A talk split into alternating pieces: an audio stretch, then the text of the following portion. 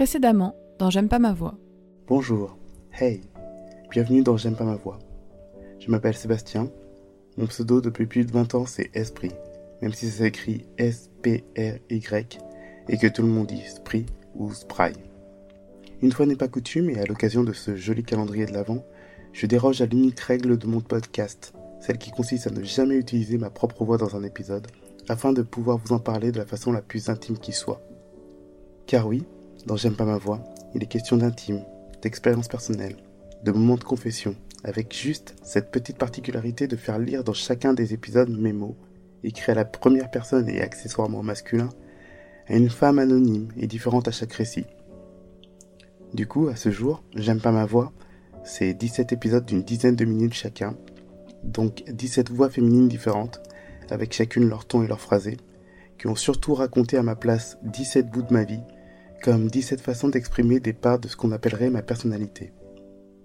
Alors dit comme ça, ça pourrait donner l'impression que je ne m'intéresse qu'à moi, moi et encore moi, à satisfaire mon ego, alors qu'au contraire, si je me lis sincèrement à ce petit jeu vocal, c'est avant tout pour que mes interrogations, mes doutes, mes angoisses comme mes joies résonnent peut-être en écho aux vôtres, qui que vous soyez. Que chacune de mes histoires puisse peut-être devenir un prétexte à en savoir plus sur votre propre vie.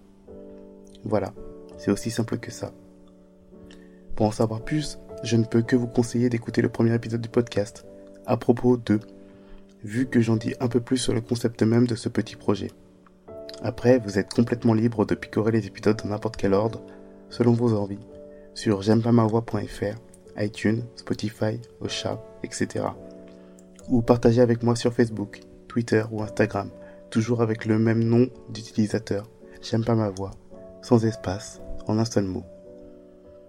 Et puisqu'il est de bon ton de choisir un extrait pour ce calendrier, je partage avec vous un passage de l'épisode 11, intitulé Deux salles, deux ambiances, dans lequel je raconte un moment rare de partage avec mon grand frère, avec l'aide d'un petit film des années 90 pas très connu, avec des dinosaures réintroduits dans un parc il me semble. Bonne écoute partielle.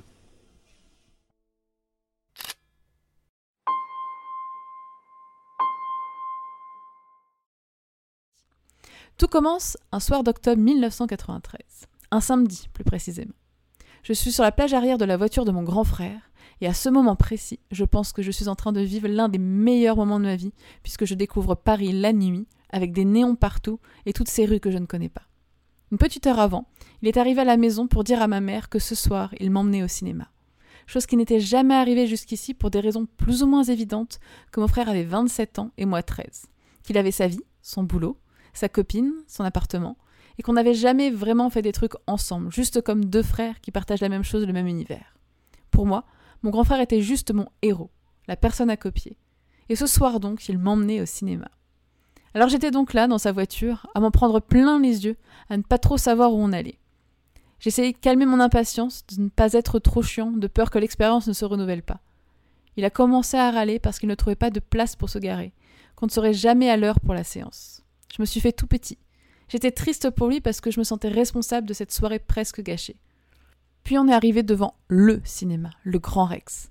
J'avais déjà entendu parler de cette salle, mais je n'imaginais pas qu'elle existait vraiment. Dans ma tête, je me suis juste dit Waouh, je au Grand Rex Mes potes vont être trop jaloux. Sincèrement, je crois qu'au-dessus de ça, dans le genre endroit ultime, il y avait Disneyland en Floride et New York.